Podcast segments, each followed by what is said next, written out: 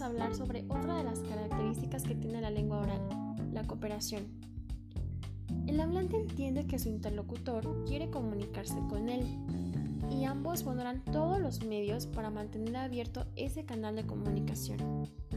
En casos extremos, incluso la mentira, la discusión o el insulto son esfuerzos del hablante por comunicarse y también son maneras de cooperar para que la comunicación no fracase.